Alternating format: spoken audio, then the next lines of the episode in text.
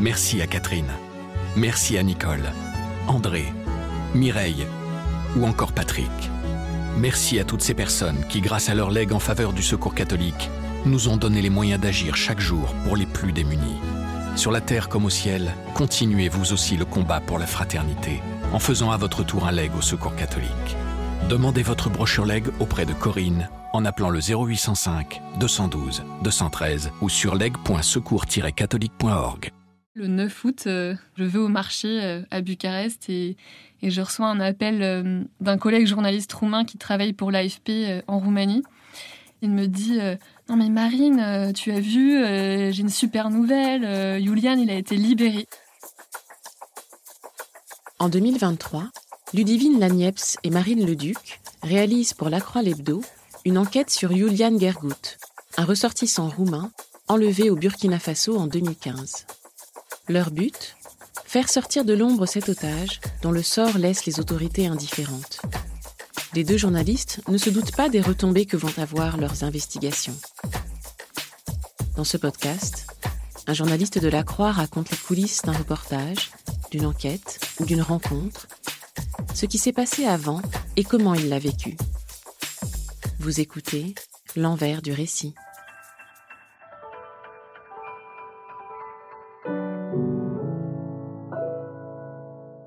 Je m'appelle Ludivine Lagneps, je suis journaliste et j'ai été correspondante pour La Croix au Burkina Faso de 2015 à 2023.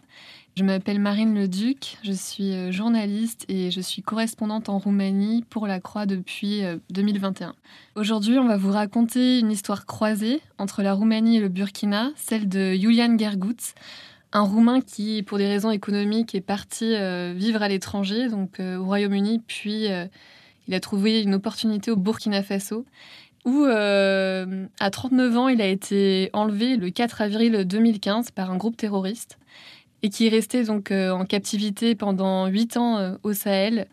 Et on va raconter notre travail avec la Croix pour le faire sortir de l'ombre jusqu'à sa libération en 2023. On est début 2022, je suis à Ouagadougou je suis installée au Burkina Faso depuis euh, début 2015 et c'est aussi par hasard euh, le moment où Julian euh, a été enlevé le 4 avril. Et c'est peut-être pour cette raison que j'ai toujours eu Julian en tête. Les années passent, un an, deux ans, trois ans, et en 2022, je réalise qu'on va, entre guillemets, fêter le septième anniversaire de, de sa captivité et qu'il n'y a aucun article récent sur lui, que ce soit au Burkina, en Roumanie ou en France. Alors qu'entre-temps, il y a eu d'autres otages occidentaux qui ont été pris euh, en otage, qui sont extrêmement médiatisés et qui, pour euh, la plupart, ont été libérés entre-temps. Et ce qui est assez terrible avec Julian, c'est que c'est l'otage occidental connu qui détient le plus long record de captivité dans le Sahel. Et cet homme est totalement euh, négligé. Donc pour moi, il y a quelque chose qui est de l'ordre de l'injustice. Et bien entendu, en tant que journaliste, euh, j'ai envie de savoir qui il est, pourquoi il est toujours pas libéré et pourquoi il y a davantage de silence autour de lui. Donc j'en parle avec la rédaction de La Croix qui adhère tout de suite à l'idée et je contacte Marine dans la foulée qui est aussi correspondante en Roumanie pour le journal. Et c'est comme ça qu'on commence à y travailler chacune euh, dans notre pays respectif.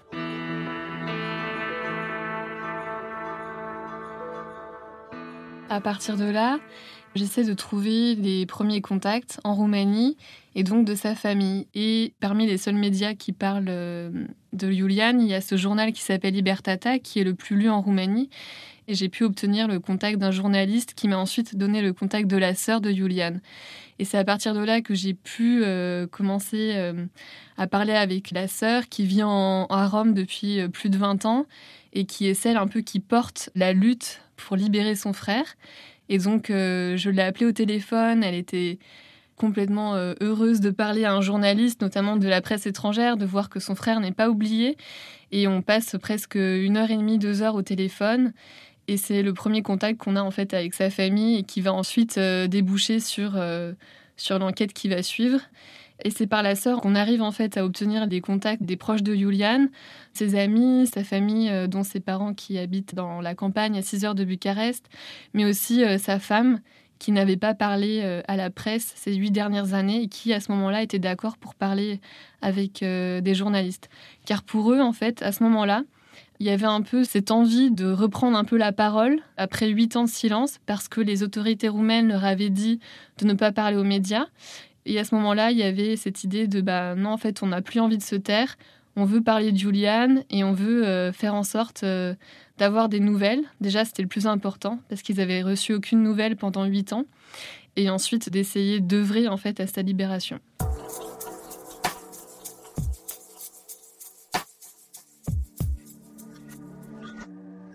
De mon côté, au Burkina, euh, j'ai un peu la même démarche, euh, c'est-à-dire que je, je, relis un petit peu toute la littérature autour de Julian, euh, que ce soit des rapports sécuritaires ou ce qui a pu être écrit dans les médias en 2015. Julian, c'est un Roumain qui travaille à cette époque-là depuis quelques années à Tombao, un petit village du Sahel dans l'extrême nord du Burkina. Il est agent de sécurité dans une mine qui appartient à un milliardaire roumano-australien. C'est une mine de manganèse qui est très importante dans le pays et qui est d'ailleurs certainement l'un des gisements les plus importants au monde. Son travail consiste à effectuer des patrouilles autour de la mine euh, tous les jours, des patrouilles euh, en brousse, aux mêmes horaires, sur le même itinéraire. Donc on comprend quand même assez vite qu'il y a d'énormes failles de sécurité autour de cette mine, puisque si au Burkina, en 2015, tout va bien, à quelques kilomètres de là, au Mali, il y a des groupes terroristes, il y a déjà des attaques. Tombao, c'est en plein Sahel, c'est dans le désert, il y a un petit peu de relief avec euh, quelques collines. Il y a des troupeaux, des bergers, des villages qui sont disséminés un petit peu partout, quelques pistes et une route principale, mais la frontière est extrêmement poreuse et tout le monde se voit, tout le monde s'observe, tout le monde sait qui passe et à quelle heure, de part et d'autre de la frontière.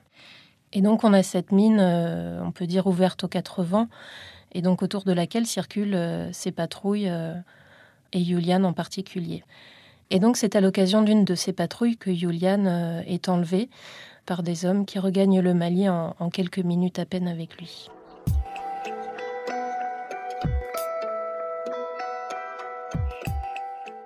Donc au fil des mois, j'arrive à identifier ces personnes, ces anciens collègues, ces amis, et j'arrive à entrer en contact avec eux pour qu'ils puissent me raconter euh, eux aussi pour la première fois ce qui s'est passé ce jour-là, puisqu'ils ont tous été témoins directs euh, de son enlèvement. Et je me rends compte que eux non plus, même s'ils sont pas très nombreux, ils n'ont jamais oublié euh, et que cette date du 4 avril, c'est aussi un anniversaire dramatique pour eux parce que non seulement ils ont perdu un ami ce jour-là, mais ils sont aussi des victimes collatérales de cet enlèvement. Et leur vie à eux aussi s'est effondrée. Parmi ceux qui étaient dans la voiture de Julian euh, lors de son enlèvement, il y a par exemple euh, un gendarme burkinabé qui a été euh, criblé de balles, qui s'en est sorti miraculeusement, mais qui est lourdement handicapé aujourd'hui. il y a également Abdoulaye qui est son chauffeur et qui lui aussi reçoit des balles, qui passe très près de la mort. Et ensuite, Abdoulaye perdra son travail au sein de la mine. Donc voilà, c'est plus que des témoins d'un enlèvement, c'est des gens dont la vie a été détruite par la suite. Le Burkina Faso, c'est un des pays parmi les plus pauvres, euh, on l'appelle le pays des hommes intègres. Il se situe euh, au cœur de l'Afrique de l'Ouest, entre deux géants, le Mali et le Niger. Ces trois pays sont des pays euh, sahéliens. Et l'enlèvement de, de Yulian en 2015 marque le premier fait terroriste qui est documenté, qui a été commis sur le territoire burkinabé. Pour résumer, on peut dire qu'il s'agit d'abord d'une contagion ou d'un débordement de la guerre au Mali, et euh, au fil des années, on assiste à l'émergence du terrorisme 100% euh, burkinabé. donc de 2015 à 2023, ce qui est compliqué pour moi, c'est que le pays sombre totalement. C'est une suite de crises sécuritaires, de crises politiques. J'ai connu pas moins de trois coups d'État pendant le temps que j'ai travaillé au Burkina. C'est de plus en plus difficile de travailler sur place, de se déplacer, d'avoir euh, accès à, à certaines sources. Tout le monde vit un peu dans la peur. Et hum, en tant que journaliste français, on est euh, non seulement une cible de ces groupes terroristes, mais on est également dans le viseur euh, des autorités. Dans le cadre de cette enquête, euh, je n'ai pas pu effectuer tous les déplacements que j'aurais souhaité faire. À Tombao, c'était totalement exclu, bien trop dangereux courant 2022. Je fais face aussi à des pressions indirectes de la part d'anciens cadres de cette mine qui n'entendent pas du tout qu'on parle euh, du cas de Julian. Il y a également la pression des nouvelles autorités, surtout depuis le dernier coup d'État de septembre 2022, où les, les putschistes arrivés au pouvoir sont clairement hostiles aux, Français, qu'ils soient militaires, diplomates euh, ou journalistes. Et on sent déjà, euh, en tant que journaliste français au Burkina courant 2022, que notre temps sur place est peut-être compté et que c'est le moment ou jamais de, d'enquêter sur Julian et, et de mener ce travail sur place. Ce qui était un peu difficile dans l'enquête, c'est qu'on faisait face à un mur des autorités roumaines qui ne voulaient pas parler aux journalistes, qui avaient juste un message officiel comme quoi il était vivant mais qui ne pouvaient pas en dire plus. C'était un peu ce qui ressortait des paroles de la famille. C'était ben, on se sent délaissé, personne ne vient nous aider. Les anciens patrons de Julian euh, ne nous ont pas euh, soutenus jusqu'au bout. Les autorités ne nous donnent pas de nouvelles. Et c'était ça aussi qu'on voulait aussi montrer dans le récit. C'était à la fois que Julian était oublié, mais aussi euh, que les proches se sentaient aussi oubliés. Et donc, euh, travailler à deux, cela veut dire euh, donc s'organiser sur différents points, se contacter régulièrement. Aujourd'hui, avec Internet, on a la chance de pouvoir utiliser des, des, outils qui nous permettent de collaborer directement en ligne. Et donc, on a rassemblé euh, toutes nos interviews, documents dans les mêmes dossiers. Ça nous a permis d'avancer, de faire des points et ensuite de commencer l'écriture à quatre mains qui au final s'est révélé plus simple qu'on imaginait. On avait déjà euh, établi un plan, on avait chacune notre partie, donc on a réussi à écrire euh, le reportage euh, chacune de notre côté et avec un, style assez similaire et, et ça nous a pas trop posé de problème. Travailler à deux dans deux pays différents, éloignés de plusieurs milliers de kilomètres, ça demande d'être en contact constant d'échanger les informations, les dires des uns et des autres de nos différents interlocuteurs, de croiser les informations. En fait, ce qui était un peu difficile, je pense, pour nous, c'était de parler de quelqu'un qu'on n'avait jamais rencontré. Alors que dans notre travail habituel, on rencontre la personne, on fait un portrait de la personne euh, qu'on a en face de nous, on la décrit, on décrit un peu euh, sa personnalité. Là, on avait juste les, les paroles de ses proches, de ses amis, des gens qu'il avait rencontrés. Et donc, on a essayé de faire le portrait d'une personne qu'on n'avait jamais rencontrée à travers les, les paroles des autres. Et finalement, la description que les gens avaient de lui au Burkina et aussi en Roumanie était très similaire. Quelqu'un de, doux, attentionné, de très généreux. Donc euh, on a réussi à, faire ce portrait euh, sans difficulté et tout concordait, euh, que ce soit au Burkina ou en Roumanie.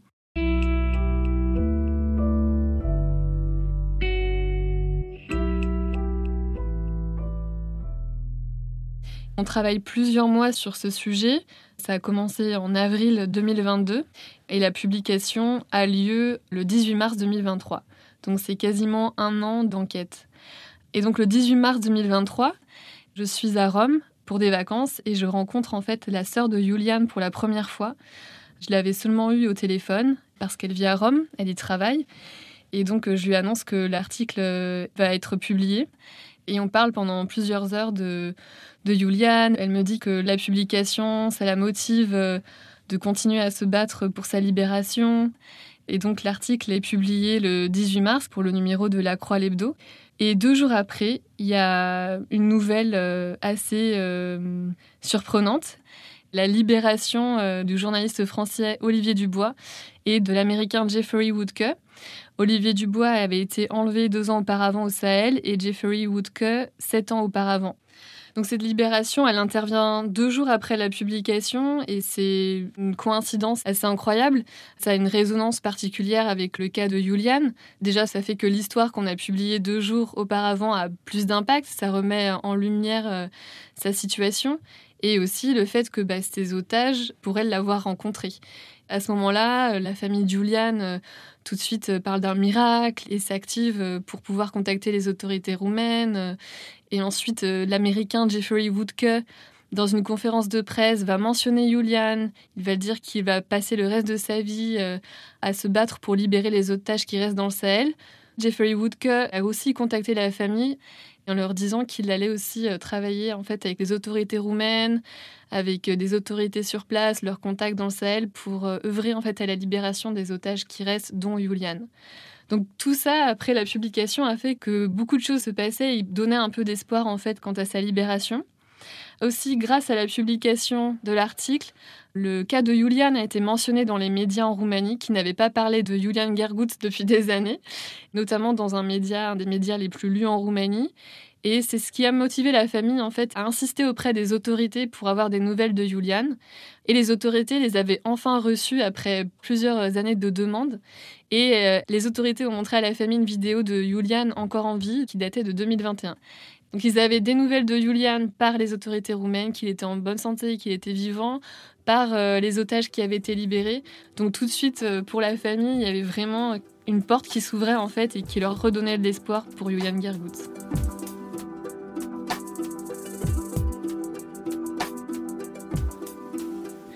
On sait que notre enquête a été lue dans plusieurs pays, dans des cercles diplomatiques. On a eu beaucoup de messages en retour de lecteurs qui ont été touchés par cette histoire et qui nous ont remerciés de, ne pas oublier cet homme. Et hum, après la publication, courant 2023, d'un côté, j'ai de l'espoir que Julian soit le prochain à être euh, libéré. Et de l'autre, j'ai des doutes parce que euh, la situation sécuritaire et politique du Mali, du Burkina et surtout du Niger, avec le renversement de, Mohamed Bazoum, euh, qui était médiateur bien connu dans la libération des otages occidentaux, je crains que ces crises et le départ de Bazoum ne relèguent encore Julian au, dernier plan. je me souviens à ce moment-là, on s'est écrit et on se disait justement, bon, c'est foutu pour Julian il n'y a plus de chance de, libération, s'il n'y a plus de possibilité de négocier à travers le Niger. On avait perdu un peu espoir à ce moment-là, fin juillet. Et donc le 9 août, euh, je me souviens, euh, je vais au marché euh, à Bucarest et, je reçois un appel d'un collègue journaliste roumain qui travaille pour l'AFP en Roumanie. Il me dit Non mais Marine, tu as vu, j'ai une super nouvelle, Julian il a été libéré. Et là, sur le coup, j'arrive pas trop à réaliser, mais comment ça, il est libéré? Qu'est-ce qu'il y a? Il fait, ouais, il est libéré, il est en Roumanie, euh, même en ce moment. Et là, je me dis, mais comment c'est possible Il m'envoie le communiqué de presse en fait du ministère des Affaires étrangères. Et en effet, le ministère des Affaires euh, étrangères euh, félicite les autorités roumaines et aussi les autorités marocaines. Donc, ce qui veut dire que le Maroc a eu un rôle important en fait dans la libération de Julian et que Julian Gergut, ce citoyen roumain, se trouvait actuellement donc sur le territoire roumain.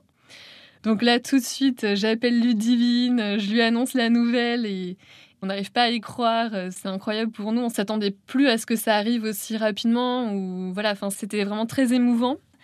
Et après Ludivine, j'appelle donc euh, la sœur en me disant qu'elle est au courant forcément. Enfin, c'est son frère, euh, la famille a dû être prévenue.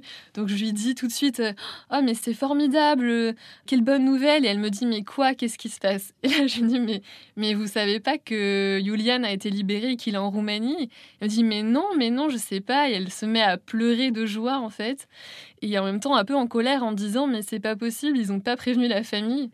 Ça montre encore à quel point les autorités roumaines n'ont pas forcément eu de tact jusqu'au bout avec la famille de Julian. Mais au moins, voilà, c'était une bonne nouvelle, elle était émue euh, et on n'arrivait pas trop à y croire à ce moment-là. Donc Julian a été libéré. Et par la suite, euh, j'ai le contact de son frère qui m'appelle, qui me dit qu'il est à Bucarest pour voir Julian. Malheureusement, ils sont pas encore autorisés, la famille n'est pas encore autorisée à le voir pendant les deux trois premiers jours ils sont un peu harcelés par les journalistes aussi. C'est pour éviter qu'il y ait trop de, de journalistes autour. Je ne sais pas trop en fait quelle est la, situation à ce moment-là. Mais ce qu'on sait, c'est qu'il est donc euh, à l'hôpital militaire de Bucarest. Donc je rencontre son frère. Je suis dans un café à Bucarest et son frère attend un appel de Julian. Et quand je suis là, il reçoit l'appel. Il est très ému. Et j'entends donc la voix de Julian, de cette personne sur laquelle on a travaillé pendant un an. Voilà, j'entends qu'il parle roumain, une langue qu'il n'a pas parlé depuis huit ans, sa langue maternelle. Son frère lui demande s'il va bien, il dit qu'il va très bien, qu'il est en bonne santé. Il dit à son frère aussi de plutôt que de rester à Bucarest, de, retourner chez leurs parents euh, à 6 heures de Bucarest. Et euh, son frère ensuite raccroche, il me dit, euh, il était très ému, il dit ça va, j'étais bien. et il était là, mais c'est étrange de, de lui parler huit ans après, c'est mon frère et il a l'air d'aller bien.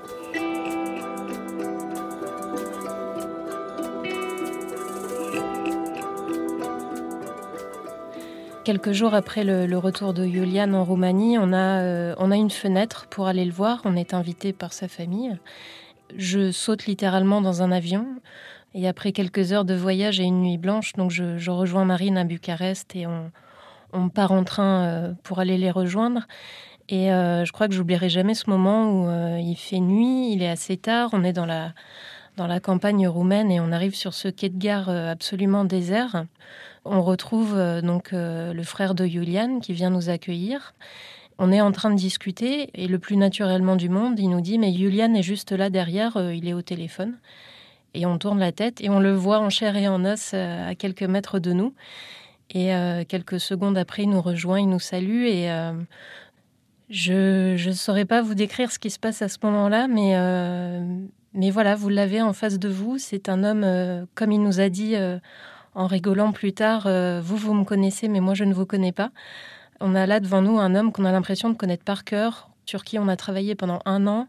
On a été en contact euh, permanent avec les gens qui sont les plus proches de lui. Et il est là, sous sa casquette, euh, en train de nous saluer euh, dans un grand sourire. Et il va bien, il est vif. c'est énormément d'émotions à ce moment-là. Et, et, on a la chance de pouvoir passer quelques jours avec lui et faire connaissance véritablement. Comme ses proches le décrivaient quand on réalisait les interviews, c'est quelqu'un de très calme, très doux et très généreux. Julian est une personne d'une grande profondeur, d'une extrême culture et qui a beaucoup d'humour. Le portrait qu'on nous avait fait de lui était tout à fait fidèle, oui.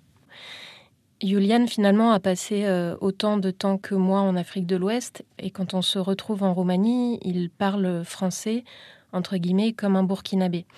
Et je parle aussi français quelque part comme une burkinabé. On a de très longs échanges en français tous les deux et je sens qu'il a envie de parler de l'Afrique déjà et qu'il en a encore besoin, qu'il n'est pas tout à fait sorti de cette bulle, de ce qu'il a vécu. Quelque part, je dirais qu'il hum, y a un lien particulier qui se noue entre nous deux par l'Afrique, par notre expérience, par ce qu'on y a vu, ce qu'on y a vécu. Et oui, je sens qu'il a encore besoin d'en parler. Donc on a été accueillis euh, par sa famille pendant pendant ces deux, trois jours euh, sur place. Et ce qu'on peut dire, c'est qu'il est bien entouré. Il a cinq frères et sœurs, il a des parents qui sont euh, très attendrissants. Et une de ses sœurs, euh, quand on est parti, nous a dit Votre article a aidé à sa libération. Et pour nous, c'était un peu fort de se dire que notre travail aurait aidé à sa libération. Donc j'ai dit, bon, peut-être que c'est un peu exagéré. Elle dit, non, non, en tout cas, pour nous, la famille, c'est ce qui nous a motivés à nous battre, surtout Elvira, donc la sœur qui vit en Italie. C'est surtout euh, pour elle que ça a été très important, et pour nous aussi. Et donc ce que vous avez fait, euh, ça a été vraiment euh, très important pour la famille et pour, et pour Juliane. Moi, je suis persuadée que la publication de notre travail sur Julian a contribué même infiniment. Et infiniment, c'est déjà énorme quand on parle de la vie d'un homme, à faire bouger les lignes. Je suis très fière de notre travail parce que on a remis les victimes, et pas seulement que Julian, on a remis toutes les victimes au centre de cette histoire. On leur a rendu leur dignité, je crois, dans des systèmes sécuritaires, politiques et économiques qui broient les gens. Euh, c'est une histoire qui me marquera aussi à titre personnel parce que elle a commencé l'année de mon arrivée au Burkina et elle se termine euh, l'année où j'ai décidé de quitter le pays. Julian est enlevé en 2015, il est libéré en 2023. J'arrive au Burkina en 2015, j'en repars en 2023, donc quelque part euh, la boucle est bouclée en ce qui me concerne. Et j'aimerais aussi que cet exemple, modestement bien sûr, mais puisse inspirer des journalistes, des jeunes journalistes en particulier, que ça puisse leur montrer qu'on ne sait jamais jusqu'où une histoire peut nous entraîner. On soupçonne jamais assez de l'influence qu'on peut avoir. Et bien sûr, il faut en user. Et qu'il n'y a rien de plus gratifiant que la satisfaction de voir que ce qu'on fait a du sens. En tant que journaliste, il y a des, gens qui nous marquent, il y a des gens qui font partie de notre vie pendant, pendant des années. Et là, on peut dire que Julian et sa famille font maintenant partie de notre vie et qu'on va rester en contact euh, avec eux. Là, j'ai encore eu euh, récemment des nouvelles. Il a vu sa sœur euh, en Italie pour la première fois parce qu'elle n'a pas pu se rendre en Roumanie. Il a rencontré un ancien otage, le père Makali, et, je pense qu'il y aura une suite. On ne vous en dit pas plus, mais il y aura une suite à cette histoire.